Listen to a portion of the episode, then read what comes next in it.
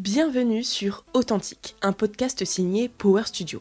Je suis Lisa, la fondatrice. Passionnée par l'entrepreneuriat, les réseaux sociaux, mais surtout par les femmes inspirantes et ambitieuses, j'ai décidé de lancer Power Studio, un écosystème dédié à l'empowerment des femmes au travers notamment de l'entrepreneuriat et du digital qui sont pour moi des leviers considérables pour l'émancipation des femmes. Ce podcast est une des clés de cet écosystème. Nous recevrons ici des femmes aux personnalités authentiques qui ont osé essayer essayer d'entreprendre, essayer de faire bouger les lignes, ou même tout simplement essayer d'aller au bout de leurs idées. Je dis essayer car faire ne veut pas dire réussir. Il faut tout d'abord prendre des risques, parfois se planter, mais finalement ce qui compte c'est de se lancer, c'est de tenter l'aventure. Et ces femmes l'ont fait, elles ont cru en elles et vous feront croire en vous, car tout est possible à celles qui y croient, mais surtout à celles qui mettent tout en œuvre pour faire de leurs rêves une réalité. Elles viendront nous raconter leur parcours, les hauts, les bas, les réussites comme les échecs. Elles nous expliqueront en détail concrètement comment elles ont fait pour en arriver là où elles en sont aujourd'hui et les réponses pourront, je l'espère, vous donner les clés pour, à votre tour, oser faire ce dont vous avez toujours rêvé. Je vous laisse tout de suite avec l'épisode de la semaine, ou dirais-je plutôt avec votre dose de motivation et d'inspiration. Et pour toujours plus de contenu, n'hésitez pas à aller me suivre sur mes réseaux sociaux, donc c'est Lisa Power, L-I-S-A-P-O-W-H-E-R, sur Instagram et sur TikTok. À très vite. Ladies and gentlemen, her.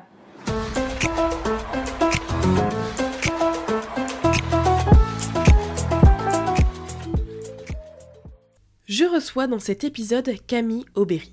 Pourquoi ai-je voulu discuter avec elle? Mis à part le fait que je la suis depuis un moment sur les réseaux sociaux et que j'aime beaucoup suivre son quotidien, une nouvelle est venue me mettre la puce à l'oreille. Camille a décroché son dream job à New York après un master à Sciences Po.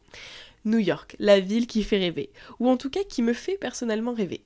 Camille nous parlera de son parcours, de comment elle a décroché ce job, de son expatriation, de sa vie à New York et de ses projets pour l'avenir. Un épisode enrichissant qui, je l'espère, vous donnera les clés pour, à votre tour, faire de vos rêves une réalité. Et on commence tout de suite. Bonjour Camille. Bonjour Lisa. Comment vas-tu? Écoute, super. Euh, merci beaucoup de m'accueillir. Mais de rien, ça me fait plaisir. Ça fait un moment que, je te suis sur les réseaux et euh, là, j'ai vu que, que tu étais partie là, il y a quelques semaines maintenant, euh, jour, semaine à New York.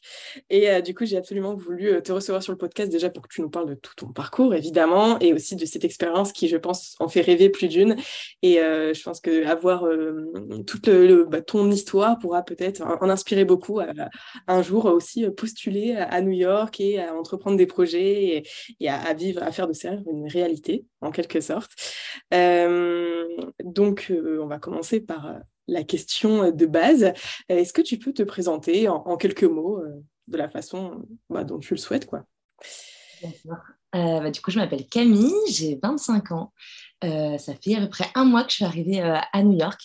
et sinon, j'aime plein de choses dans la vie. J'aime la musique, la nourriture, les voyages, les, la mode, les startups les enfants. Bref, j'ai pas mal de choses. Euh, et là, oui, grand changement dans ma vie récemment avec le déménagement. Donc, euh, il, se passait pas mal de choses récemment.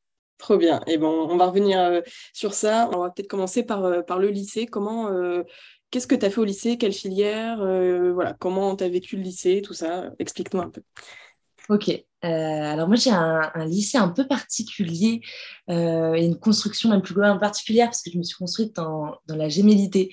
Euh, donc euh, j'ai beaucoup été comparée à, ma sœur jumelle et on voulait faire des choses assez distinctes. Euh, donc, il faut savoir par contre qu'au collège, j'étais pas du tout scolaire. Euh, j'ai un peu fait un rejet justement euh, du système éducatif avec cette comparaison à ma soeur jumelle qui était assez constante. et donc, voilà, j'étais un peu je m'en foutiste. J'avais pas mal d'avertissements de mes professeurs, etc.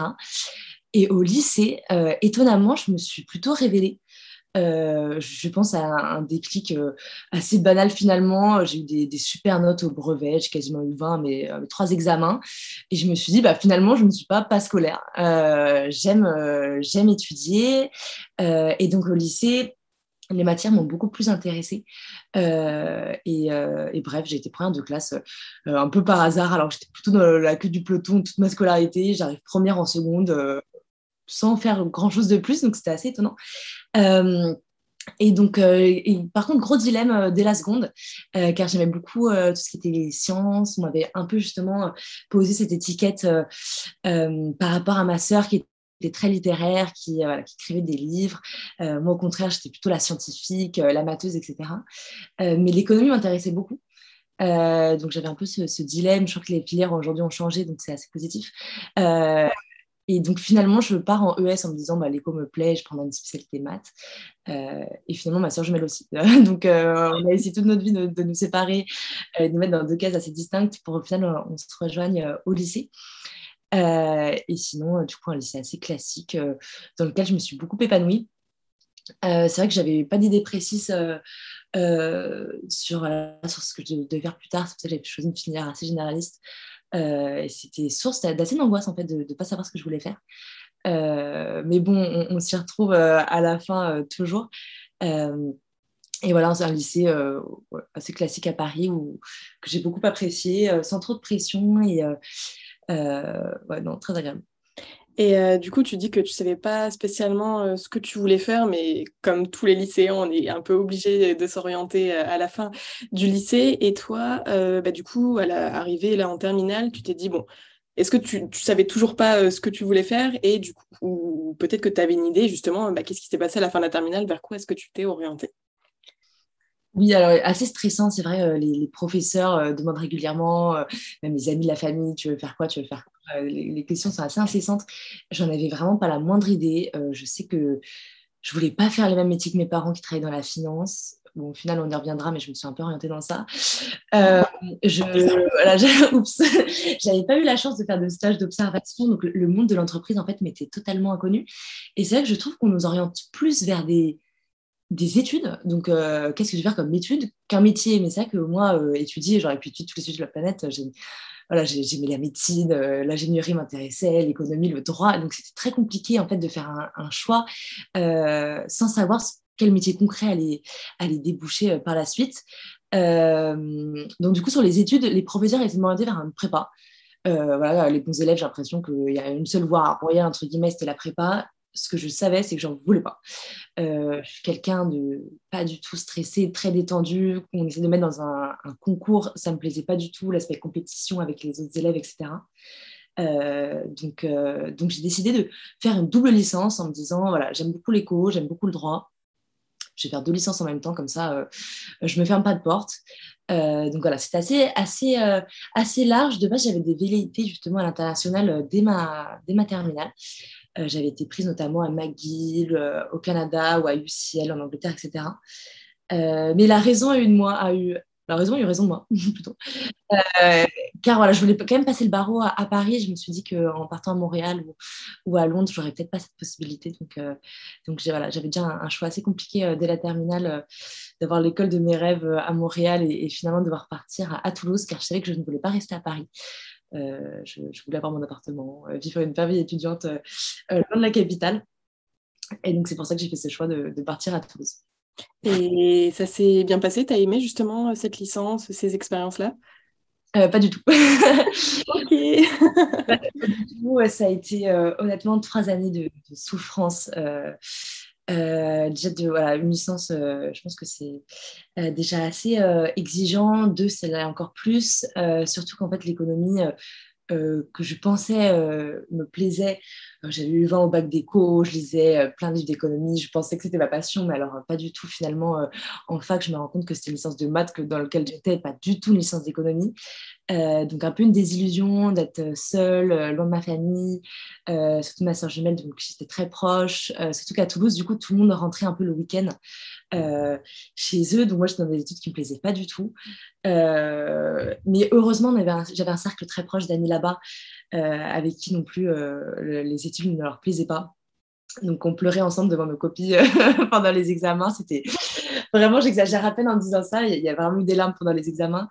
Euh, mais bon, je, me, voilà, je savais que c'était trois ans. Euh, beaucoup d'amis ont abandonné. J'ai fait le choix de continuer.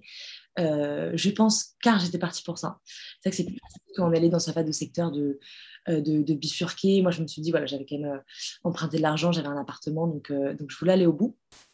donc, très années, voilà, trois années très compliquées où là, je me suis décidée de partir en master de Toulouse, de la France de base. Et voilà, finalement, j'ai rejoint Sciences Po du coup en master, en double diplôme avec une université américaine en me disant, en me disant que j'allais partir.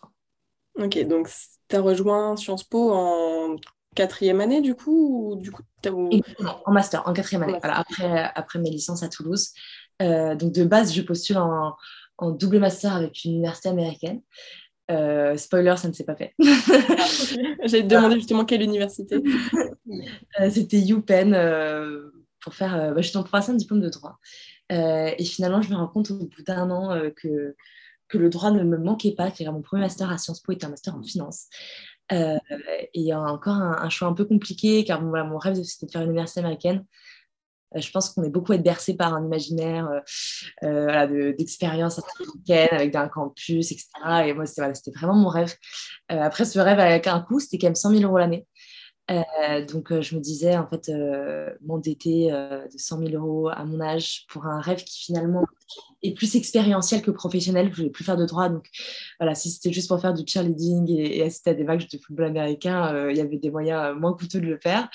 et donc, c'est là où j'ai demandé à Sciences Po une dérogation pour changer de master, ce qui est assez rare. mais voilà, je me suis dit que c'était le meilleur choix à faire et je voulais plus m'orienter dans la philanthropie. donc, mon premier master en finance était voilà, assez exigeant en termes de, de, charge de travail. Finalement, je me rends compte que les débouchés de la finance ne me, plaisaient pas forcément. C'était assez shark. Euh, tout le monde voulait faire euh, du M&A, euh, du conseil, des, choses qui n'avaient pas beaucoup de sens pour moi. Donc, je me suis dit que j'allais faire un master qui avait plus de sens, où j'aurais pu avoir de l'impact. et j'ai fait par le coup un master qui m'a enfin plu. donc voilà, ne jamais désespérer. Après des années d'études qui ne me plaisaient pas spécialement, j'ai fait un master du coup en relations internationales et aide au développement. Euh, spécialisé dans l'Afrique, euh, enfin le continent africain, pour aider en fait les pays euh, en développement à, à, se développer, à financer des écoles, des hôpitaux, des, des projets comme ça. Donc ça m'a beaucoup plu. Trop bien, trop intéressant. Ça a vraiment, mais, enfin, rien que la façon dont on t'en parles et même le, le, nom du master, il a l'air vraiment hyper intéressant. Je pense que tu devais être trop contente d'aller en cours tous les matins. Carrément, enfin. après, trois ans, euh, voire même un, autre changement de master, là, ça a dû être la libération. Et du coup, euh, tu as fait bah, du coup, deux années de master euh, dans cette, cette filière-là. Et tu as eu, est-ce, que tu as eu des expériences professionnelles du coup pendant, pendant ce master-là, des stages ou... Ouais, j'ai eu pas mal d'expériences professionnelles. Alors, ma, ma première passion était totalement euh, différente, c'était l'animation. Euh, j'ai passé mon BAFA euh, à 17 ans. voilà, mon rêve, j'aimais beaucoup les enfants. mon rêve, c'était de partir en colo l'été. Et c'est ce que j'ai beaucoup fait déjà, on va dire qu'en première expérience, pendant les bah, sept années. et ça m'a permis déjà l'occasion de, de, voyager. donc j'ai fait des, des, colos à Hawaï, au Brésil, en Afrique du Sud, à Cuba, en Thaïlande, enfin plein de trucs. donc première expérience euh, pas professionnelle, c'est particulière parce que je me dis, en fait, je vais faire ça toute ma vie, de partir en colo, euh, pas de stress, tu, visites, tu es avec des jeunes. Euh, j'aimais beaucoup, mais bon, le, moment de choisir un vrai stage, on va dire, est arrivé. Et j'ai fait justement un premier stage, deux premiers stages dans l'aide au développement. Donc, un premier en association, une association qui crée des programmes éducatifs au Brésil. donc c'était super intéressant. Euh, on avait un vrai impact sur le terrain dans la création euh, d'écoles là-bas euh, et permettre notamment la, scolarisation des jeunes filles. après un peu une désillusion en fait de travailler dans l'associatif, car une grosse partie finalement du métier c'est d'aller chercher des fonds. Euh, d'aller toquer à toutes les portes, d'appeler euh, euh, de, pour que le, projet soit financé. Donc voilà, on voit l'impact concret, on, voit que ça peut aider beaucoup d'enfants sur, place et, donc c'est très satisfaisant. mais par contre, une grosse frustration en fait de passer 50%, voire 80% de mon temps à, taper à toutes les portes publiques et privées de, de personnes qui allaient financer le projet. Euh, donc, à la suite de ce stage, je me suis dit que j'allais justement euh, passer du côté du financement. donc, je préférais euh, justement avoir un impact en finançant les projets, en, choisissant ceux que je voulais financer. et c'était très intéressant. J'étais à la Fondation Air Liquide, en chargée de financement. Et donc, je, recevais une quarantaine de projets par jour. J'appelais les associations, je, je, regardais un peu ce qu'elles faisaient sur le terrain. et à la fin, je présentais les projets en, comité. Et voilà, la direction générale d'Air Liquide choisissait le projet qui souhaitait financer. Euh... Même euh, un beau stage. Hein, ouais, très, très, beau stage. Très beau stage. Euh, en plus, euh, c'était en période de Covid, donc encore plus intéressant. On, a, on finançait beaucoup de projets donc, de recherche aussi sur le vaccin contre le Covid, de les, lutter contre les maladies respiratoires, etc. D'autres projets d'urgence, donc de, de, mise en place de de, tentes, de, projets de vaccination dans les pays en développement. Je travaille beaucoup avec les Philippines, encore le Brésil, l'Inde. Euh, donc, c'était très intéressant dans cette période d'avoir euh, des retours de, ce qui se passait sur place. Euh, donc, quelles étaient leurs conditions, surtout que le confinement était encore plus compliqué dans les pays en développement que nous, ce qu'on avait pu témoigner. Donc, vraiment une période assez passionnante et le sentiment de se sentir utile. Mais un sentiment d'être quand même de loin. Euh, c'est vrai que nous, on est dans notre bureau parisien, là, c'était arrondissement, euh, donnait de l'argent à des, à des, pauvres Philippins. Je pense à un projet, par exemple, on, finançait une école pour enfants chiffonniers de moins de 6 ans, donc c'est-à-dire des enfants entre 4 et 6 ans qui juste prenaient des déchets dans la rue et les vendaient. On était totalement déconnectés de cette réalité-là. Euh, donc voilà, c'était très intéressant, mais je sentais que mon impact, mon impact était peut-être un peu moindre. Euh, je signais des chèques, euh, voilà, je, rencontrais des associations, les projets étaient top. Euh, mais euh, voilà, ça s'arrêtait à, la signature et à la présentation de projet. Ouais, tu avais peut-être moins l'impression d'être au cœur de l'action et d'être vraiment plus de, du haut de la tour d'ivoire à dire bon, allez, on donne un peu d'argent. voilà, c'est ça.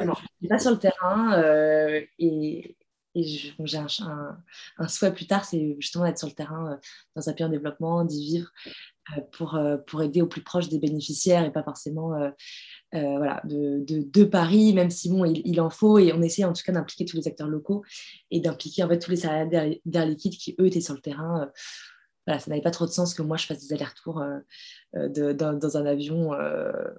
même écologiquement, ça n'avait pas trop de sens. Donc, donc voilà, très intéressant, mais je me suis dit que finalement, alors un, un, tournant un peu à 360, que les startups avaient, elles, de l'impact en France. Euh, que si je voulais avoir de l'impact, euh, voilà, il y avait plein de projets, euh, il, y avait, plein de précarité, plein d'inégalités sociales, plein de sujets sur lesquels travailler en France. Et donc, c'est pour ça qu'après, je, ouais, j'ai changé juste après. Et du coup, le premier stage, c'était en première année, le deuxième en deuxième année, c'est ça Des stages de six mois, un par an? Oui, exactement. Ouais, c'est ça, première année, deuxième année. Et ensuite, j'ai voulu faire justement, j'ai voulu faire une césure d'un an où j'avais encore complété un an de stage. Euh, et j'ai dû la justifier et ça a été finalement assez compliqué. Euh, mon master, en fait, était très, très orienté relations internationales. On avait justement déjà deux fois six mois de stage, euh, ce que Sciences Po estimait suffisant. et finalement, bah, la première fois, ma demande de césure a été, a été refusée. Je ne comprenais pas ce qu'on me refuse, la volonté de travailler, car voilà, c'est super d'étudier. Encore une fois, j'adorais mon master, mais en fait, je préfère quand même mille fois travailler qu'étudier. Euh, au moins, on a vraiment une action concrète. Euh, même le, rythme de travail me plaisait beaucoup plus euh, d'avoir mes week-ends, de ne pas avoir des, examens constamment. donc, je me suis un peu battue pour faire ma demande de césure. et voilà, ça me tenait à cœur de, de vraiment plus travailler. et en fait, j'avais postulé du coup à un programme où j'avais six mois de stage et six mois d'échange à l'étranger à Melbourne. Euh, donc j'avais énormément travaillé, il fallait que j'avais 8 sur 9 à l'IELTS, j'avais fait tous mes tests d'anglais. Euh, J'essayais d'être dans les majeurs de promo pour avoir euh, l'université de mon choix. Euh, j'ai pleuré le jour où j'ai été prise. C'était, je pense, le plus grand accomplissement de me dire j'ai été prise en double diplôme avec l'université de Melbourne. Euh, encore une fois, spoiler, je ne suis pas allée à cause du Covid. Euh, on m'a prévenu euh, en plus un mois avant. Quoi. Vraiment, tout était fait. j'avais l'appartement à Melbourne. vraiment, j'avais mes billets, j'avais tout. donc, donc, grosse désillusion. Mais finalement, voilà, le destin est bien fait. j'ai fait des stages qui m'ont passionné à la place. Euh, j'ai pu, euh, là, au début, euh, Sciences Po préférait que je fasse six mois de cours, vu que c'est ce qui était initialement prévu. J'ai négocié pour faire six mois de stage supplémentaire. et ça a été en fait six mois exceptionnels. Du coup, les, six mois précédents, j'en ai pas parlé, j'étais six mois au Réseau de France Paris, où toujours dans la partie financement, je finançais des startups. et c'était et c'était vraiment passionnant. En fait, toute la journée, je, je rencontrais des entrepreneurs. je les conseillais sur leur business plan. Donc, j'avais la, chance de. On a analysé, j'ai analysé plus de 1600 business plans en six mois. Donc, donc, donc le, le plein de, voilà, plein de business plans, plein d'entreprises.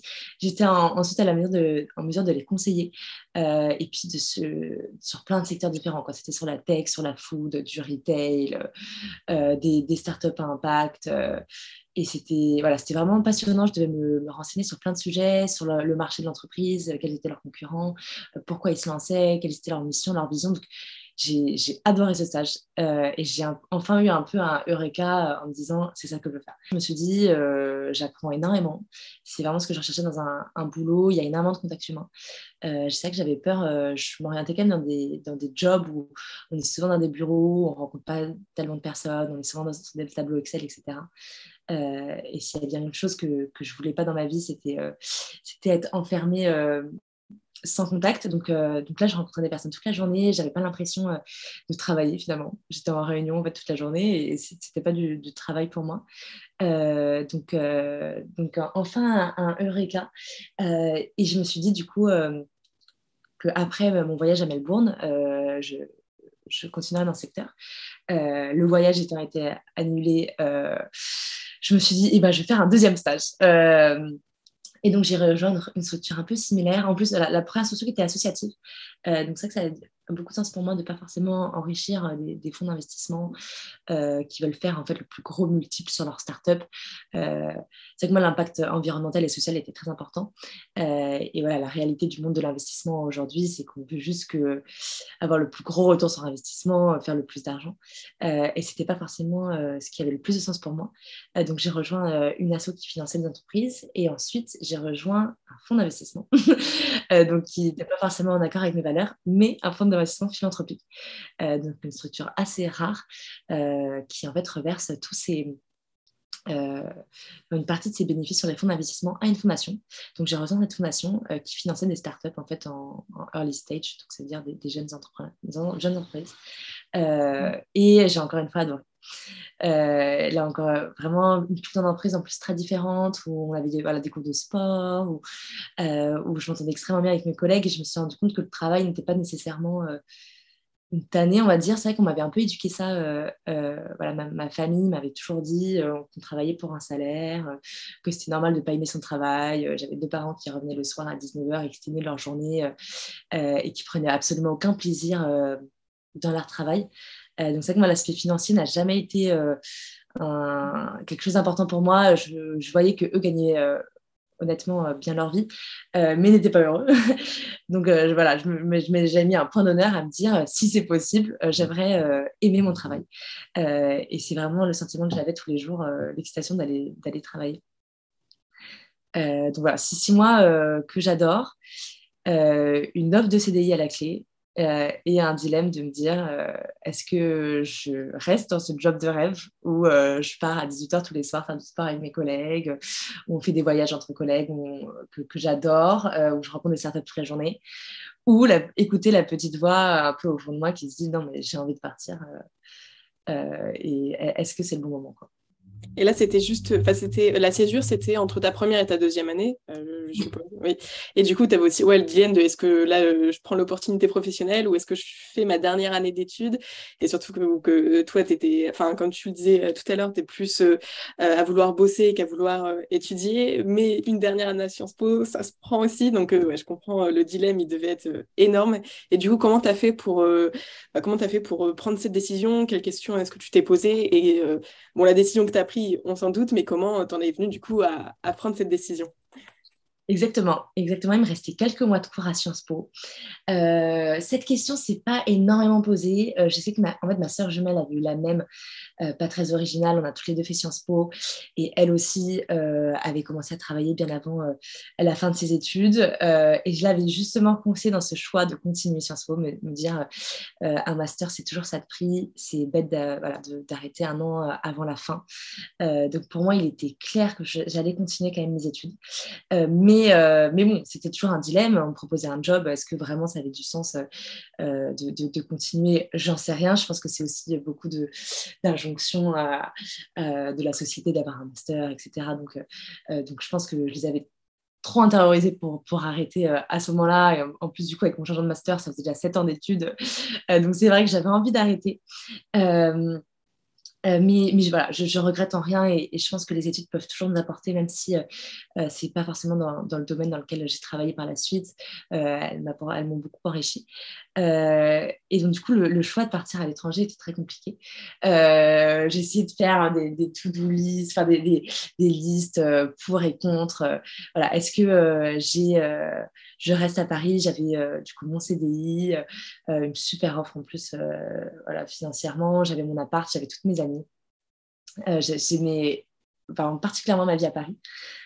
Et j'avais, voilà, mon rêve, je pense, un rêve que j'avais euh, pas vraiment osé euh, concrétiser avant et que j'avais même pas osé matérialiser et même énoncer à mes proches.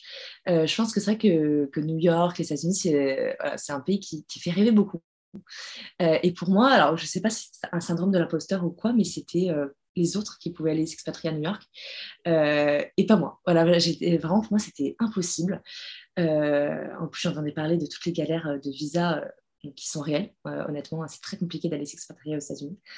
Euh, et je me suis dit, est-ce que, est que je, refuse un super poste pour quelque chose en plus de, voilà, de prédictif? Je ne sais pas du tout si ça, va se passer. Euh, ça se trouve, je ne vais pas trouver de job. Ça se trouve, je vais détester ma vie euh, toute seule à New York. Je connais absolument personne à New York. donc voilà, c'était un pari risqué ou la, la, sécurité parisienne. mais en en en parlant avec moi-même. Euh, j'essaie de ne pas trop euh, me fier à ce que les, autres euh, essaient de me convaincre, parce que voilà, ma, ma soeur jumelle voulait que je reste auprès d'elle, mes amis aussi, je pense, aimaient voilà, la relation qu'on avait ensemble à Paris. je, me, voilà, je me suis dit, voilà, il faut vraiment que j'écoute mon cœur et, et voilà, la, la raison principale, euh, c'était de me dire, c'est pas à 40 ans, quand j'aurai des enfants, euh, que je partirai. Peut-être que je partirai et je me le souhaite. Euh, mais je me suis dit, si je pars pas maintenant, je partirai jamais. alors du coup, j'ai dû me mettre des œillères.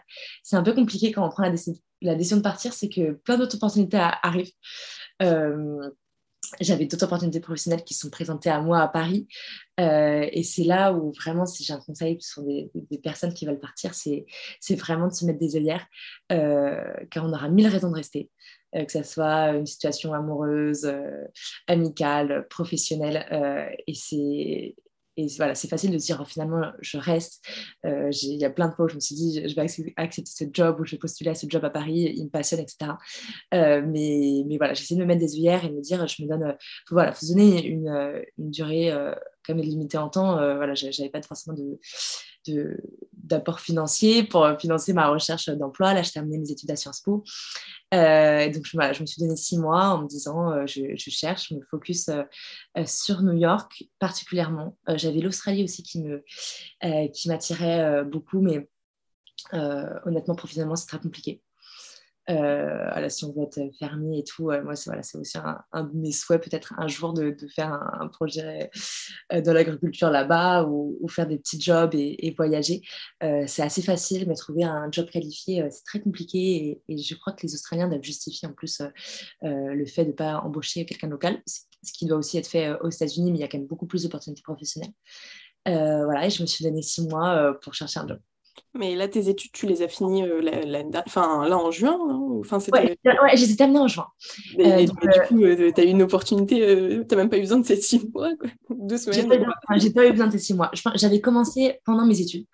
donc, pareil, assez chronophage, parce que du coup, c'était mes, mes, derniers six mois de master avec le mémoire, le grand oral, la soutenance. Ça a été ça? Écoute, ça a été, ça a été c'était un challenge personnel. Je ne suis pas quelqu'un qui aime particulièrement euh, euh, rédiger. Euh, donc, donc j'ai dû m'y mettre.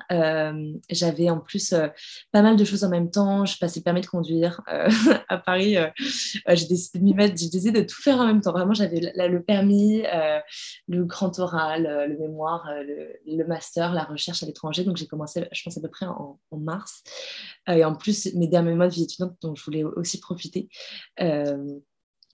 Et donc, j'ai commencé en mars à peu près à chercher. J'avoue, j'ai eu beaucoup de chance. Euh, j'ai été prise dans, tous les jobs dans lesquels euh, je, postulais euh, à l'étranger. et donc, notamment, ouais, non, vraiment, j'ai j'ai voilà, eu beaucoup de chance. J'ai travaillé beaucoup à sur ma motivation, à avoir, je postule également à des jobs qui étaient cohérents avec, avec la, formation que j'avais suivie. Mais de, de, base, sur le job dans lequel j'ai postulé, je n'avais pas de réponse. et donc, j'étais un peu dépitée parce que c'est lui qui, m'attirait le plus. C'était mon dream job. mais c'est vrai que je ne me faisais pas de l'heure parce qu'en fait, il demandait 5 ans d'expérience professionnelle que je n'avais pas. Lui demande toujours beaucoup d'expérience, mais, mais finalement, en fait, ouais, c'est peut-être aussi un message à passer, c'est que même si euh, tu vois un poste euh, Dream Job euh, trop cool, s'ils mettent 3, 4 ans d'expérience et que tu les as pas, franchement, fonce quand même. et j'ai hésité à postuler, parce que vraiment, le, le, job était assez senior, l'intitulé était Chief of Staff. Donc, un, un, job assez large, en gros, c'est c'est un peu le bras droit du CEO. Moi, c'était vraiment ce que je voulais faire.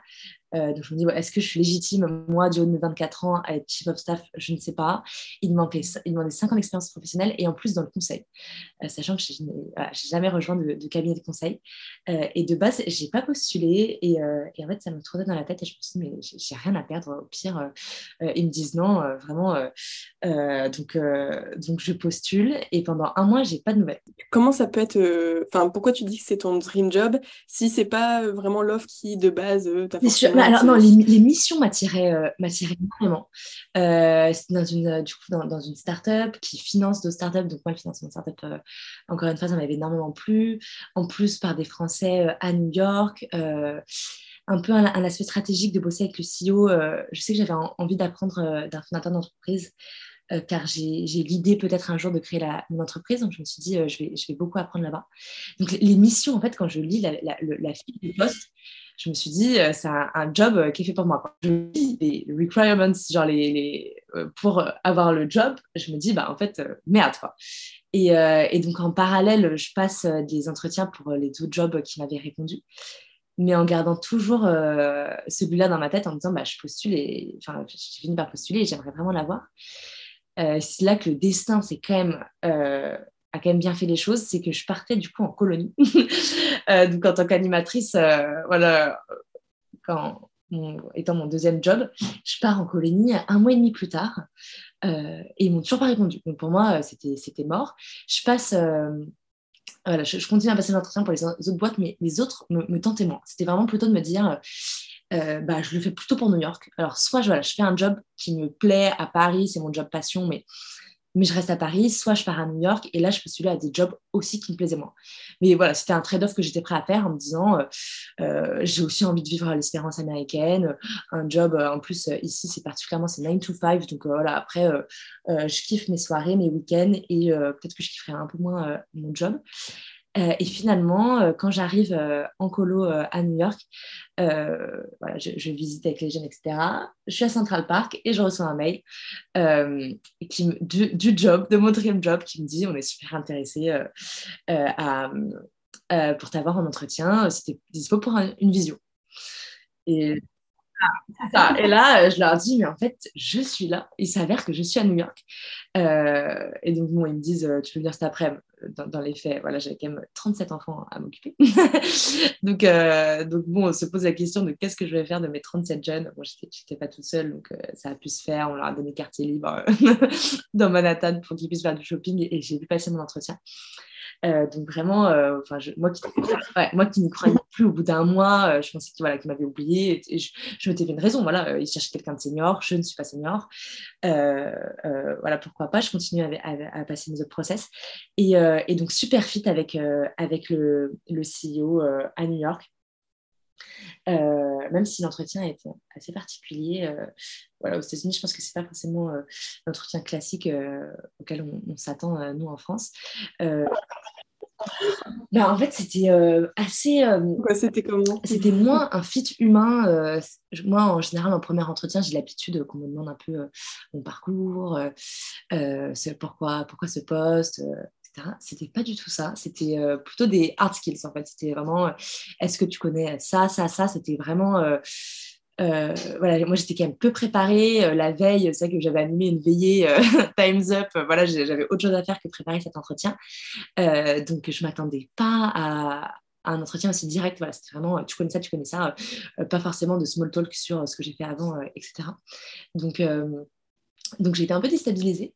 Mais j'appréciais la personne qui était en face de moi et je me suis dit que voilà, que de toute façon, un entretien à l'américaine, c'est sûrement différent. Et, mais, j'avais euh, comme j'avais peu préparé l'entretien, euh, je me demandais dans quelle mesure j'ai pu faire la différence par rapport à, d'autres candidats. Euh, c'est ça que j'étais pas dans les meilleures conditions, même j'étais habillée comme un sac.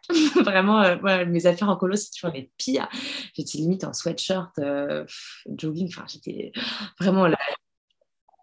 Il y avait un contexte, il y avait un contexte, mais qui n'était pas le contexte le, plus pro, mais en tout cas, ça n'a pas eu raison de moi donc voilà, un entretien assez particulier. Euh, en plus, il met du temps finalement à me répondre. Euh, et un autre dilemme euh, s'ouvre à moi, c'est que je suis prise dans un autre job à San Francisco. un job qui me plaît, qui n'est pas mon dream job.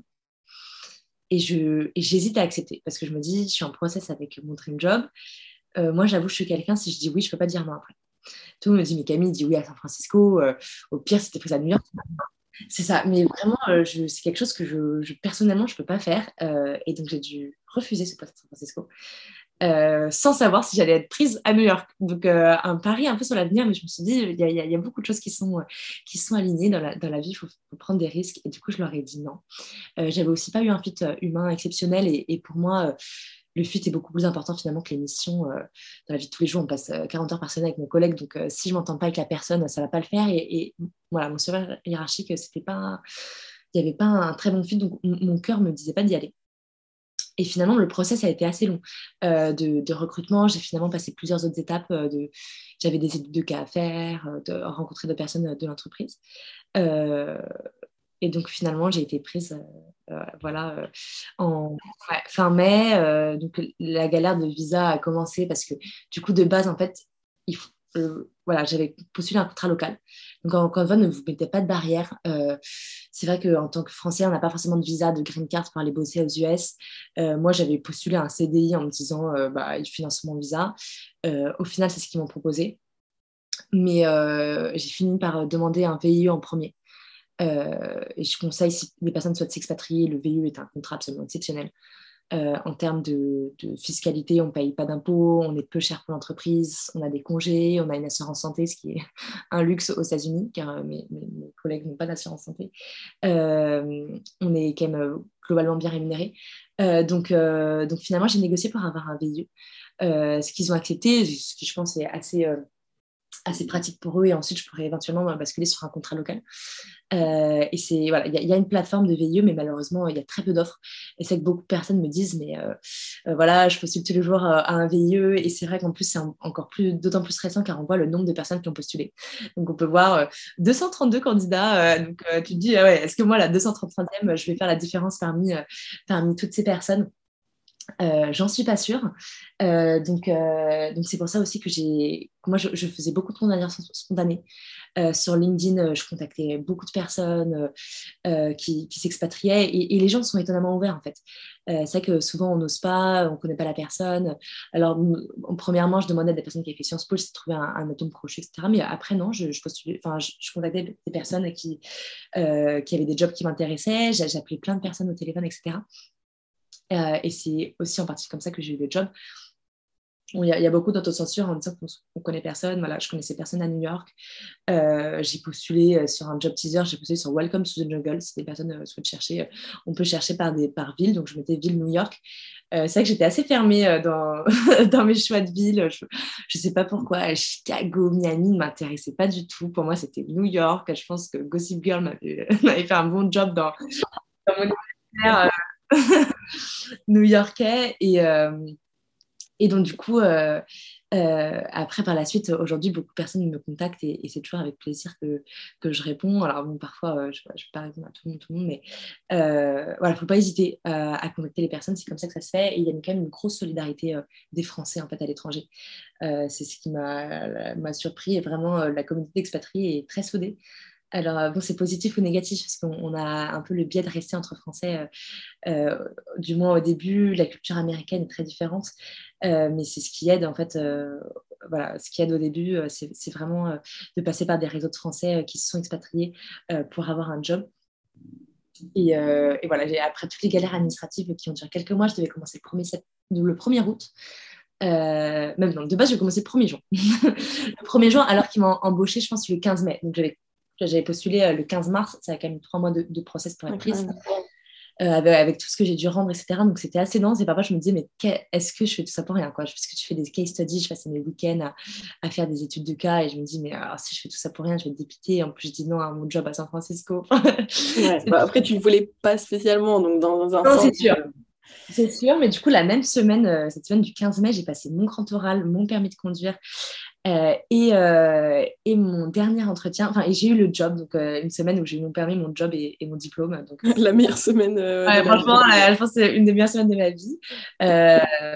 ensuite, voilà, il y a eu pas mal de choses à préparer. Le, départ a été, a été pas mal décalé. Et voilà, faut pas, voilà, faut pas se décourager. Si, si, ça arrive, finalement, beaucoup de gens autour de moi m'ont confirmé que ça prenait toujours plus de temps que prévu. Mm. Euh, l'ambassade américaine, les papiers, même aujourd'hui, j'ai pas tout, tout ce qu'il faut, mais, euh, mais voilà, je, je, regrette en aucun cas mon choix. C'est vrai que ça peut être euh, euh, très solitaire au début. je sais que je suis quelqu'un qui, qui n'est pas du tout, je suis un animal social. donc aller dans une ville, je connaissais pas une seule personne à New York, ça peut faire peur. Mais on rencontre finalement des personnes très facilement. Comment tu as fait toi pour rencontrer euh, des personnes en arrivant et en connaissant, bon, à part euh, tes collègues, mais comment tu as fait euh, Parce que moi, je suis tes stories et je vois quand même que tu sors assez régulièrement. Donc, comment tu fais quand, quand tu arrives dans la ville et pour rencontrer du monde et faire une vie sociale déjà assez remplie? C'est compliqué. je pense que quand j'arrive à, à, JFK à 23h un samedi sans avoir d'appartement, je me dis mais... Tu n'avais pas d'appartement? Non, non, je suis partie, j'avais pas d'appart. C'est New York est un cauchemar en termes d'immobilier. Euh, je te fais pas un dessin, mais il y a, y a mille, euh, mille, demandes pour un appart, donc euh, c'était très compliqué. Euh, je, je, squattais chez une collègue la première semaine. J'arrive le samedi soir à 23h, le lundi j'étais au boulot chez ma collègue que je connaissais pas, que j'avais jamais vu de ma vie. Et, et, donc pour faire la recherche d'appart, c'était très compliqué parce que je travaillais toute la journée. Donc je parlais à des gens sur Facebook, enfin, c'était lunaire vraiment. Je suis contactée des personnes à un à un, si tu n'as pas une place dans une coloc, etc. finalement, c'est comme ça que j'ai trouvé. Euh, bah, déjà, je conseillerais en premier d'être dans une coloc. Euh, même si, bon, c'est un, alors c'est un premier mois de, contact, ça n'est pas forcément euh, toute l'année. Voilà, mes colocs, je m'entends très bien, mais ce pas forcément les personnes avec qui je, sors dans ma vie quotidienne. Mais ça me fait au moins une présence. Voilà, quand tu rentres le soir, ton boulot, tu n'es pas tout seul à bader dans un appartement. surtout à New York, de toute façon, c'est inabordable. et finalement, sur les réseaux sociaux, écoute, il y a une une grosse communauté euh, de, Français à New York. Euh, donc moi, j'étais sur des groupes Facebook, les Frenchies. Euh, j'ai proposé à des personnes d'aller boire un verre. Sur Instagram, certaines personnes ont, reach out directement par DM. Moi, j'ai contacté des, amis d'amis que je connaissais.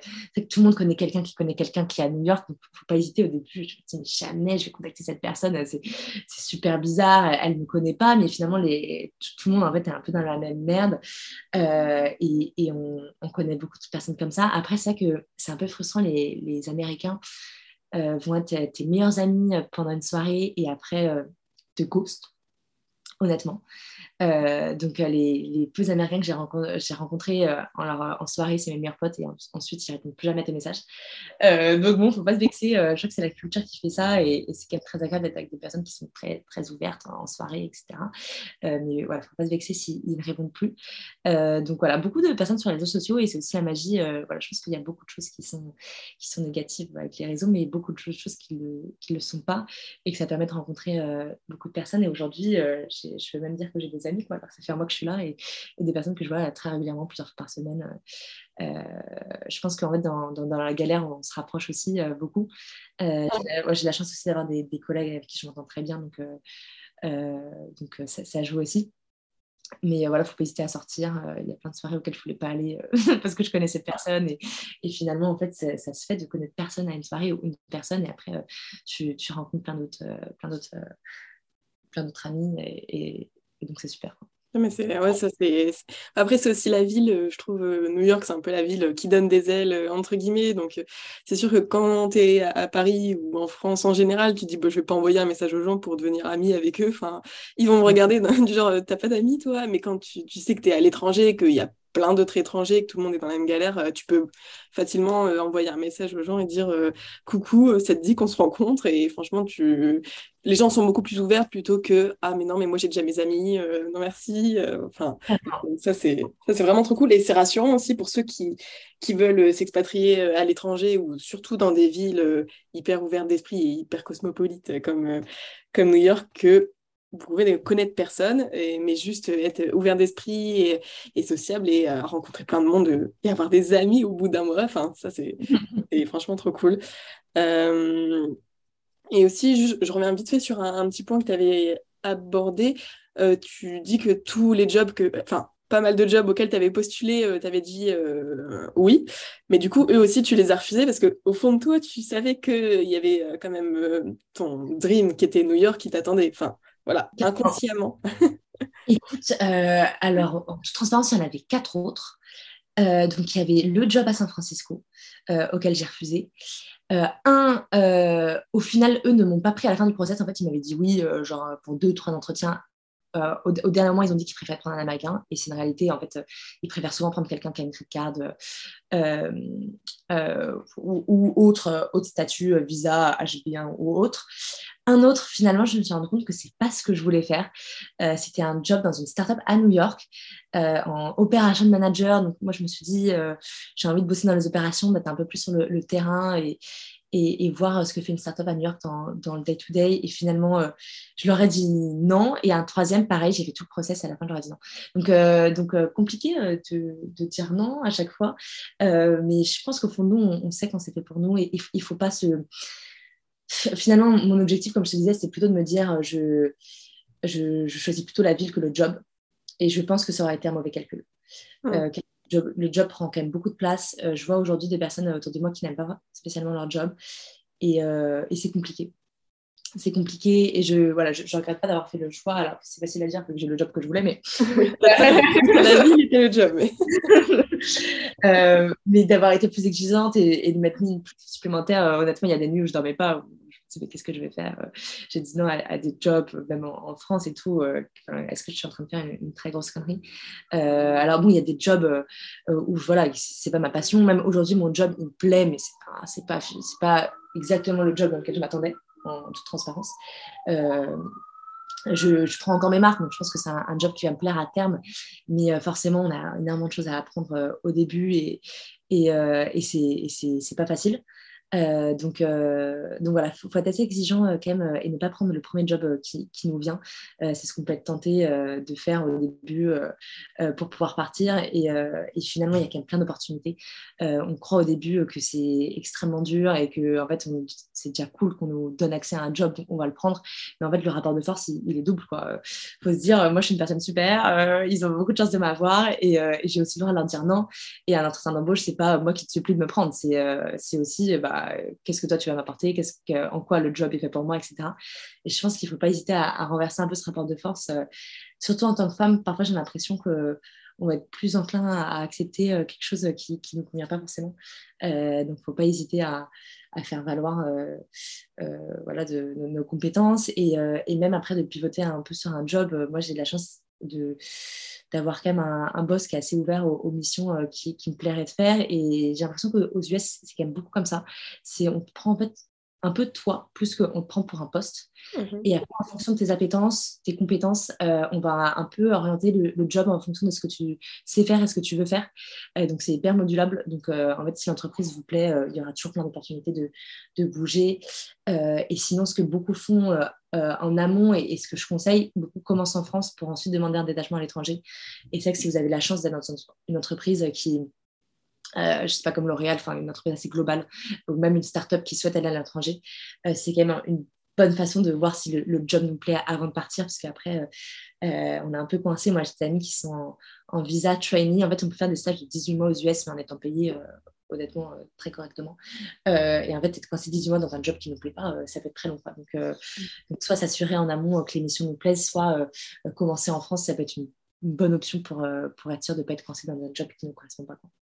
Ok, ok. Bah, ça, c'est des bons tips pour tous ceux qui veulent partir à l'étranger, parce que je pense qu'on est aussi une, génération qui veut absolument, enfin, beaucoup veulent partir à l'étranger, en tout cas aussi prioriser le, enfin pas le bien-être au travail, mais vraiment trouver des missions qui, nous correspondent. Et parce que tu parlais tout à l'heure du fait que bah, tes parents euh, voilà, gagner bien leur vie, c'est cool, mais au final, ils sont pas heureux et puis tous les soirs, ils se plaignent du boulot. Et je pense que, en fait, notre génération, elle a tellement connu ça parce que moi, c'est pareil, finalement, bah, mes parents, ils ont un job, mais euh, ils ont, ils sont pas plus passionnés que ça par leur, pour leur job et j'ai l'impression que tous les soirs, ils s'en plaignent et je suis en mode, bah, à changer, faites un truc qui vous plaît, je sais pas. Et, euh, et j'ai l'impression que notre génération a beaucoup connu ça et que du coup, nous, on fait un switch du genre, euh, alors par contre, là, le job, moi, s'il me plaît pas, c'est mort. et si, si je m'épanouis pas, je ne le veux pas, même si je peux gagner beaucoup d'argent.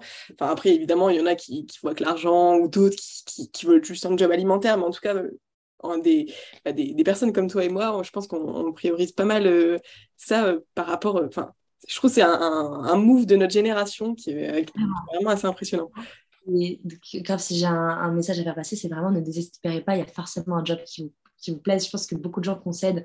et même quelques années, et même quelques années, je trouve ça trop en disant non, mais je fais ce job 5 à 10 ans, il ne me plaît pas, mais il va m'ouvrir des portes si vraiment vous êtes convaincu, allez-y. Mais, mais moi, beaucoup de gens euh, autour de moi euh, ont fait ce choix et je ne pense pas du tout que ce soit un, choix qui, qui heureux à terme. Je pense qu'on a de la chance d'être une génération qui, qui peut créer le job euh, de ses rêves.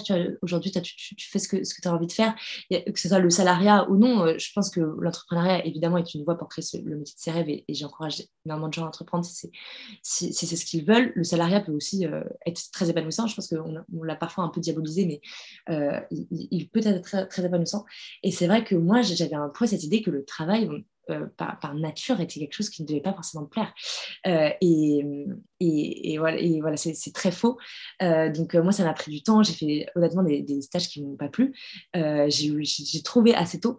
Mais je pense, tu vois, même mes parents aujourd'hui pourraient faire un job qui, leur plaise et c'est pas trop tard. En tant qu'expat, tout ça, et avec je te demande pas du tout son salaire ou quoi, mec. Le, salaire auquel euh, tu as droit, c'est quel quartier, euh, à quel quartier tu as accès à New York? Parce qu'évidemment, Manhattan fait rêver tout le monde, mais souvent la réalité, c'est plus euh, hors de Manhattan. Quoi.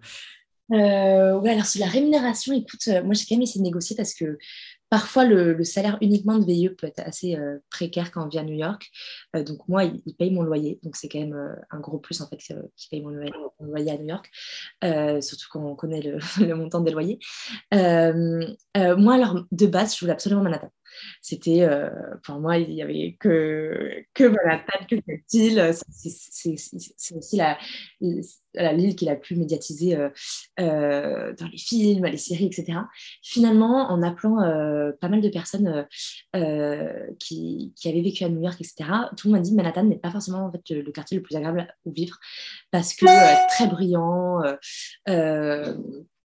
et euh, en fait, euh, je suis à Manhattan toute la semaine pour bosser. Et c'est que là, en fait, finalement, je suis à Brooklyn, euh, mais à Williamsburg, qui est franchement un quartier incroyable, où il y a plein d'expats, plein d'Européens, en fait. Finalement, on reste entre Français, mais aussi entre Européens globalement, parce qu'on est des étrangers, quoi, à New York. Et, et je ne regrette pas du tout mon choix. C'est ça que j'étais fixée sur une idée. Et en fait, rien de mieux que les locaux pour, pour vous dire, en fait, quel est le quartier le plus agréable. Et déjà, c'est moins cher. et en plus, en fait, je suis à Manhattan en, en 10-15 minutes c'est direct de ma ligne, je suis à 20 minutes de mon taf. Euh, ça fait du bien de souffler en fait le C'est vrai que moi, New York est une ville incroyable. Je ne pensais pas l'apprécier autant. L'énergie est folle. elle n'est pas du tout oppressante. C'est ça que moi, je pensais avec la verticalité des buildings, etc. C'était une ville qui n'allait pas vraiment me plaire. En plus, j'aime particulièrement la nature, les randos, euh, la plage, la montagne. Donc, euh, moi, me dire que je vais être dans une ville aussi urbanisée, je pensais, voilà, pensais pas qu'elle allait me plaire. Et finalement, en fait, alors, Central Park, euh, Brooklyn, c'est des, quartiers qui sont quand même très arborés qui sont très agréables. Euh, et donc, euh, donc j'adore Brooklyn et que ça fait du bien le week-end de souffler un peu, d'être dans un petit quartier où tu vas à ta boulangerie, où, tu marches beaucoup et où tu vas dans des parcs, etc. Donc, donc j'adore Brooklyn. Euh, et je suis très contente d'avoir fait ce, choix, même si finalement, je n'avais rien visité et ça a été un peu un pari euh, euh, sur l'avenir parce que je ne connaissais aucun quartier à New York, je connaissais très très peu la ville, j'avais juste visité en colo quatre jours, mais j'avais juste fait Manhattan. Et as eu... ouais, du coup, tu as une chambre dans une grosse coloc, ça va, c'est cool tu... Ouais, j'ai deux colocs, ouais, c'est cool. Franchement, j'aime beaucoup mon appartement. Euh, ça, ça, a été compliqué à trouver, mais je me sens très bien. J'ai vu aussi, bah, évidemment, vu que je te suis, euh, euh, bah, que tu avais aussi bossé un petit peu bah, avec ta sœur jumelle sur, sur sa marque. voilà, donc ça, je pense que c'était en plus de tes, de tes expériences pour évidemment aider la famille, quoi, normal. et qu'est-ce que toi, tu as pu, enfin, quel rôle toi, tu as pu jouer dans, dans la marque? Du coup, c'est je ne sais quoi de Louise Aubéry, qui est ta sœur jumelle. Et du coup, quelles, quelles ont été tes petites missions en tant que, enfin, sur euh, la création de, cette marque. Euh, je pense qu'en fait, c'est mes petites missions, justement, c'est celles qui m'ont donné envie de, rejoindre l'écosystème entrepreneurial euh, français, aujourd'hui américain. C'est que j'ai un peu pu voir, du coup, la vie d'un entrepreneur en day-to-day. je me suis dit que j'avais envie d'en aider d'autres. Bah, du coup, Louise a plutôt la casquette euh, créative, euh, communication, marketing. Elle, elle, s'est spécialisée dans, dans, ça à Sciences Po. Euh, moi, j'avais plus sa casquette financière, etc. Donc, je l'ai plutôt aidé dans son business plan. donc, réfléchir un peu à comment monétiser le pricing des produits, etc. après, c'est vrai que je aussi sur tout ce qui était bah, shooting, quand il fallait un modèle. voilà, j'étais là. des conseils aussi créatifs. pour, pour notamment la première collection. Euh, après, je pense que c'était plutôt un rôle de, support moral. Euh, euh, c'est très compliqué de se lancer, on va pas se mentir. J'ai vu un peu tous ces up and down qu'elle a vécu. L'entrepreneuriat, c'est vraiment les montagnes russes. et donc, j'avais surtout un rôle de, pour la rassurer. Et, c'est vrai que c'est assez dur de se lancer seule. voilà, une femme seule dans l'écosystème entrepreneurial français, c'est assez rare. Et, j'ai compris pourquoi quand j'ai vu un peu tous ces, breakdowns dès qu'il y avait un, problème. mais bon, elle a, elle a su s'entourer assez vite. Euh, c'est vrai que quand j'avais le temps euh, à Sciences Po, euh, j'essayais de, l'aider autant que je pouvais. même parfois, je faisais du service client, je répondais à des DM sur Insta de filles qui n'avaient pas leur ensemble, où je les conseillais sur quelle taille prendre, pour quel bonnet et tout. C'était... Au début, de toute façon, tout est à la mano. Quoi. Donc, rien n'était industrialisé. Voilà, industrialisé il n'y avait aucun process. Je répondais, OK, tu fais du 80A, bah, tu es la taille sublime. Enfin, c'était, voilà, c'était plein de petites tâches comme ça euh, où j'avais vraiment du plaisir euh, à l'aider. Euh, et c'est pour ça aussi que j'ai voulu accompagner d'autres entrepreneurs. mais bon, aujourd'hui, elle a réussi à s'entourer. voilà, elle a un bras droit qui s'appelle Lauriane. Donc, voilà, ça me fait toujours plaisir de l'aider. Aujourd'hui, à distance, c'est plus compliqué. J'ai fait un dernier shooting la veille de mon départ à New York. et bon, je, reviendrai de temps en temps à Paris. Mais maintenant, je regarde plus ça de loin et j'admire beaucoup son parcours. Pour, euh, pour revenir un peu à New York, du coup, toi, tu as signé un CDI, même si là, tu l'as transformé en VIE, mais de base, c'est un CDI. Et du coup, en fait, tu comptes y rester euh, jusqu'à ce que d'autres opportunités s'offrent à toi, c'est ça? Exactement. Euh, c'est vrai que moi, en, partant à, New York, pour moi, je partais quelques mois. En fait, je, pensais que c'était plus pour l'expérience. Et j'aime tellement cette ville. Et en fait, c'est vrai que l'expatriation est, est quand même très agréable de je sais pas, en fait, dans, une, étrangère, dans une ville, euh, euh, encore une fois, on connecte beaucoup plus aux, personnes. Je me suis des très bons amis. Euh, même, alors, je pense que c'est quelque chose, peut-être un truc d'égo, j'en sais rien, mais les, les, enfin, les Américains sont toujours hyper étonnés quand tu dis que tu es français et tout. Et c'est un sentiment, honnêtement, qui est très agréable. puis de, découverte en plus constante. après, voilà, la culture américaine n'est pas celle qui me parle le plus, honnêtement. Je, je, trouve que c'est un système assez dysfonctionnel sur plein de, plein de sujets, donc je ne sais pas si je pourrais y rester euh, euh, dix ans. Euh, mais en tout cas, y rester quelques années, oui. vraiment, je, enfin, je, suis tombée amoureuse de cette ville que je connaissais très peu. Et c'est, elle est mille fois plus agréable à vivre en fait qu'à visiter. la vie est vraiment très douce en tout cas je l'aime beaucoup après je sais pas combien de temps je vais y rester mais même dans, je ne sais pas si ça sera dans cette boîte si j'aurai d'autres opportunités aussi ailleurs mais mais éventuellement également, je pense à m'expatrier euh, autre part. Euh, donc euh, l'Australie, encore une fois, un pays qui me plairait. Dans un pays en développement comme la Côte d'Ivoire, c'est aussi quelque chose que j'avais pensé là pour, comme premier job, donc, donc pourquoi pas d'ici quelques années. Pour l'instant, c'est plus New York. Euh, mais ouais, quand tu dis que c'est sûrement plus agréable à vivre qu'à visiter, en fait, je pense que quand tu, veux visiter New York, tu es déjà à Manhattan euh, la plupart du temps, tu es, euh, pressé, tu as envie de tout voir et tu peux pas te poser. Alors que c'est vrai que je pense qu'y vivre, en fait, tu as le temps juste de t'asseoir toute une après-midi dans le parc et, et, de profiter de la vie. C'est vrai que ça doit être, ça doit être vraiment cool. Enfin, moi, je dis ça en tant que meuf qui, a trop envie d'aller à New York, quoi, mais, euh, mais, euh, mais c'est vrai que ça a l'air vraiment intéressant. Et, euh, et, et, du coup, au niveau de, de toi, ton, ton job, quels sont en gros tes missions Du coup, mon poste a plusieurs intitulés. Euh, j'ai Chief of Staff, Business Analyst, bras droit du CEO. Enfin bref, on, m'a fait un peu un job pour tout. Euh, en gros, moi, je bosse en day-to-day avec le CEO. Euh, donc, du coup, c'est une startup, il y a 80 employés, donc une startup qui se développe, qui a deux activités, trois activités principales. Donc une partie, c'est du coup le financement de start-up, donc il y a un, fonds. Euh, une autre activité, c'est le regrouper en fait une communauté française à, l'étranger, donc de, dirigeants, d'entrepreneurs, de C-level d'entreprises, et donc d'organiser des événements. donc ça, c'est super intéressant. On a fait un événement par exemple avec Catali la semaine dernière. Hier, j'étais avec un événement avec un investisseur.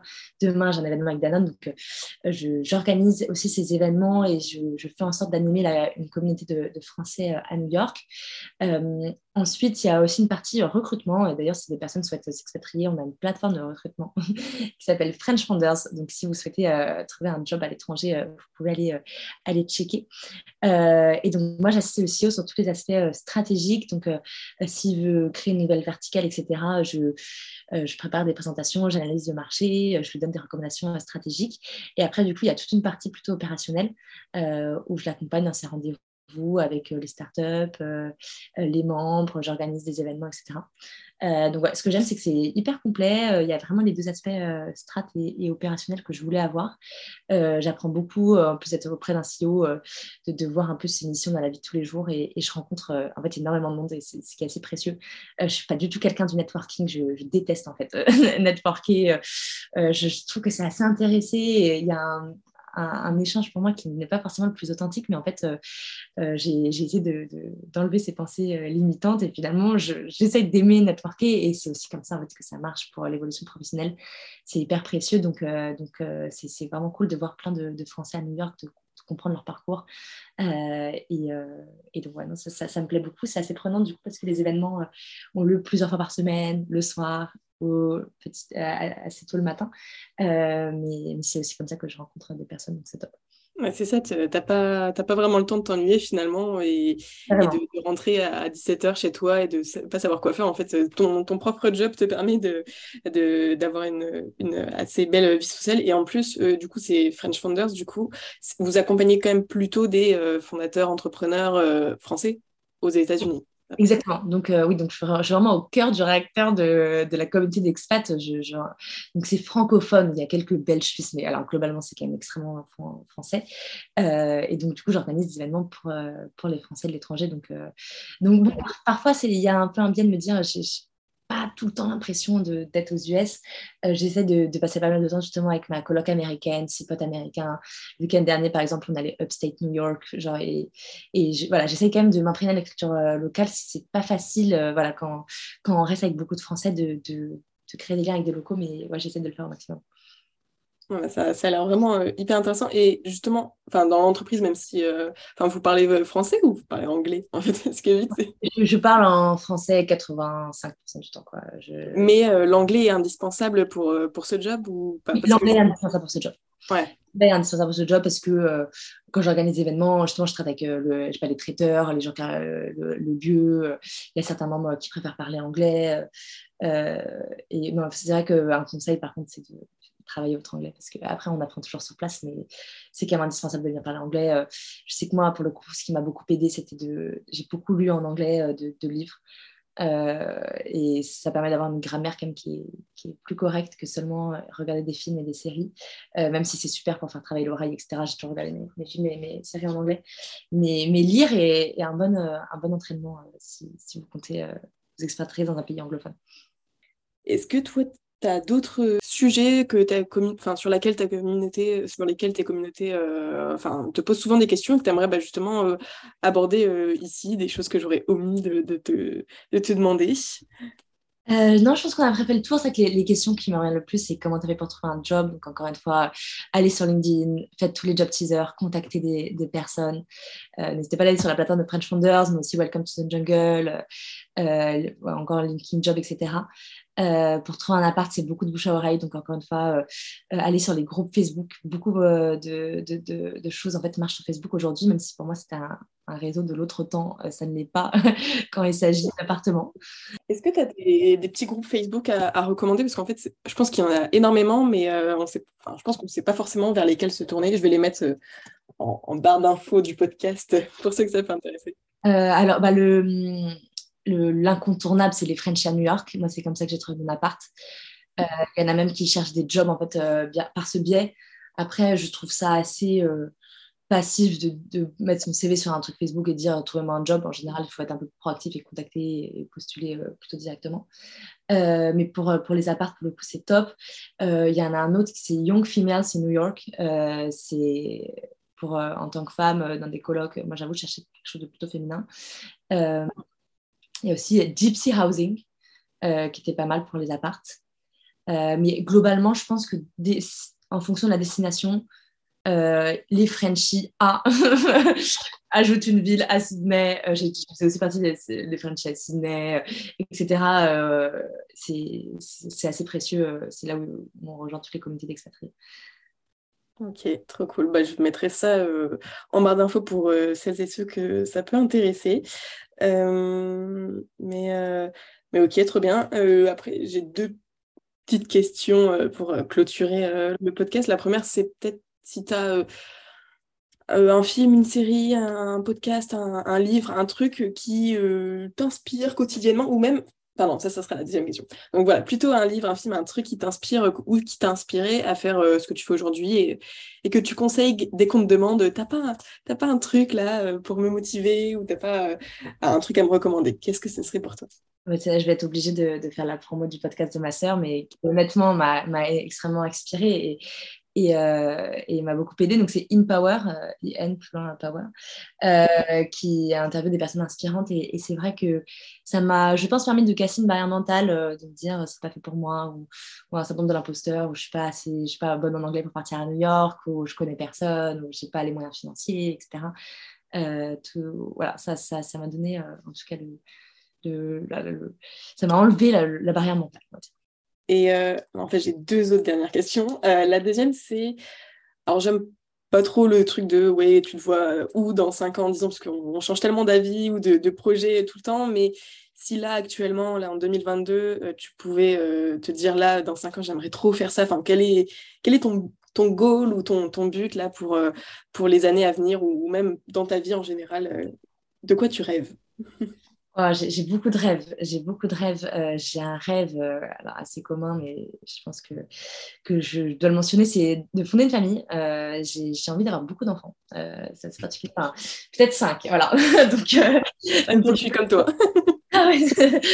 donc, je vais mettre bientôt et c'est un vrai sujet dans la vie professionnelle parce que euh, ça prend du temps de faire des enfants et, de, faire des congés maternité, etc. Donc, euh, donc un de mes rêves, euh, ce serait du coup d'avoir une grande famille et j'aimerais vivre à l'étranger avec ma famille donc, et même voyager donc, dans plusieurs continents. Donc, j'aimerais vivre aux États-Unis, mais voilà, comme je t'avais dit, peut-être dans un pays d'Afrique, etc. j'aimerais fonder un projet associatif. Euh, un de mes rêves, ce serait d'avoir euh, une asso, euh, une personne que j'admire beaucoup. je ne sais pas si tu la connais, c'est Léa Moukanas qui a créé l'association AIDA. Et, et je, trouve qu'avoir ce, ce, pouvoir d'aider autant de personnes, notamment par l'associatif, alors ça se trouve, ça sera pas l'entrepreneuriat, j'en sais rien, mais ça serait un de mes rêves, peut-être dans un secteur de l'éducation, comme j'ai toujours été au contact d'enfants, ce serait quelque chose qui me plairait. Et même, tu vois, dans, dans, beaucoup, beaucoup d'années, euh, j'aimerais peut-être être famille d'accueil pour, euh, pour des enfants placés. Euh, je n'ai pas encore vu le reportage, mais je sais qu'il y a beaucoup de dysfonctionnements dans, dans tout ce qui est DAS, etc. Euh, donc, euh, un, projet qui n'a rien à voir, mais bon, je pense que je pourrais apporter quelque chose à ces enfants et, je pense qu'ils ont besoin, d'aide. Donc, donc, voilà, un projet plutôt long terme. Si je me regarde dans 5, ans, il, est possible que je commence, enfin que je commence, j'ai déjà commencé ma vie professionnelle, mais que, je passe par la France quand même dans ma vie professionnelle, car je pense qu'à terme, c'est un pays que j'aime beaucoup et qui me manquera. Euh, mais j'espère que je continuerai à, beaucoup euh, voyager, à, vivre dans d'autres pays et, pas uniquement à New York et à Paris. Euh, et professionnellement, du coup, peut-être que j'aurais monté mon entreprise où, voilà, où, j'aurais monter un fonds d'investissement pour des startups fondées par des femmes, j'en sais rien. Mais pas mal de projets en tête en tout cas très intéressant ce dernier point. J'attends de... je vais attendre quelques années pour voir ça, mais c'est vrai que ça peut être euh, hyper intéressant. Et puis surtout, tes expériences, elles se rapportent euh, beaucoup à tout ce monde-là. Et le fait de le faire pour les femmes aussi, évidemment, moi, je peux pas, je peux pas dire, euh, c'est vraiment, c'est vraiment idéal. Mais ok, trop cool. Mais vraiment des projets hyper variés et des choses qu'on peut pas forcément, enfin, on peut ne pas forcément s'y attendre juste en, regardant son compte Insta, tout ça, mais c'est pour ça aussi que je trouve ça toujours intéressant les podcasts parce qu'on arrive à rentrer un peu plus en profondeur et, à, connaître les personnes sous un nouvel angle et, c'est toujours assez cool. Euh, et la dernière question, c'est euh, quelle est euh, la, une, femme, plutôt française quand même, parce que moi je suis pas encore hyper bilingue, que t'aimerais entendre à ce micro à la fois donc une personne que je pourrais interviewer et une personne euh, même euh, tu peux me dire euh, Michelle Obama quoi quelqu'un que je pourrais pas interviewer mais qui t'inspire voilà deux prénoms une qui est possiblement interviewable et qui, et qui pourrait inspirer énormément de, de, femmes et une autre à suivre juste de loin avec des étoiles dans les yeux quoi. Waouh, ok. Euh, il y, a deux personnes que j'admire, mais alors ça sera pour la partie waouh, mais alors deux femmes qui, m'inspirent beaucoup, qui sont Serena Williams. Euh, je fais du tennis et je, la trouve absolument exceptionnelle. Euh, je trouve qu'elle a un, parcours assez exemplaire et elle a fait beaucoup pour le tennis féminin et, même, je pense, pour le sport féminin en, règle générale. En, prouvant qu'on était quand même capable et, et, puissante. Donc, une personne que j'admire beaucoup. Une autre que j'admire énormément, c'est une actrice, c'est Viola Davis. Euh, deux femmes noires, euh, d'ailleurs, euh, je, je, ça cool de pouvoir s'identifier à elle et, aux deux américaines aussi. Donc voilà, je les adore et je, trouve qu'elles sont extrêmement talentueuses. Et je pense du coup, en tant que française, bah, Léa Moukanas, que je, que je mentionnais, je, je, la trouve incroyable. En plus, elle vient de sortir son livre, donc je pense que c'est intéressant de, de, la voir peut-être dans, dans, ce cadre, qu'elle elle pourra nous en, parler. Je que c'est Je veux être utile, le titre de son livre. Euh, et je, je, connais son, son numéro si tu, si tu veux en tout cas être mis en relation. Je trouve qu'elle a, elle a un parcours inspirant à entreprendre à 15 ans dans l'associatif. Euh, c'est pas commun et, euh, et elle m'inspire beaucoup. Ok, trop cool. Bah oui, euh, Léa, je sais plus sur quel podcast, c'est peut-être Louise, mais je suis pas sûre. Quelqu'un l'avait euh, interviewée et j'avais évidemment écouté et je la trouve hyper inspirante et évidemment depuis, euh, bah, je, je, la suis. Je l'avais même mis dans mon e-book que j'ai sorti l'année dernière, dans les femmes à suivre, tout ça. Donc ouais, ça serait carrément avec plaisir de, de pouvoir la, recevoir sur ce podcast parce que bah, vraiment ce qu'elle a fait, c'est exceptionnel, je trouve. Donc, donc voilà, elle pourrait inspirer énormément de, de, monde. Mais ok, trop bien. Merci pour, pour ces noms. Trop cool. Et euh, si on veut te suivre, te venir discuter avec toi, si on vient de New York et qu'on a envie de te rencontrer, boire un café, tout ça, euh, on passe par quoi plutôt? Est-ce que tu arrives encore à avoir tous les DM Insta ou c'est plus euh, du LinkedIn? J'arrive à avoir Insta, je, regarde tout, j'essaie de répondre à tout le monde. donc Camille Aubéry, a u e y sur Instagram. Et sinon, sur LinkedIn, si c'est professionnel, c'est encore plus pratique pour moi. Ok, trop bien. Bon, bah, si vous voulez aller euh, parler à Camille, euh, discuter, la rencontrer, poser vos questions sur l'expatriation, parce que, bon, normalement, on a répondu à, pas mal de questions, mais bon, si vous en avez encore, n'hésitez pas. Et euh, bah, écoute, merci beaucoup, Camille, pour, pour toute cette discussion. C'était hyper inspirant. je pense que ça va motiver plein de gens.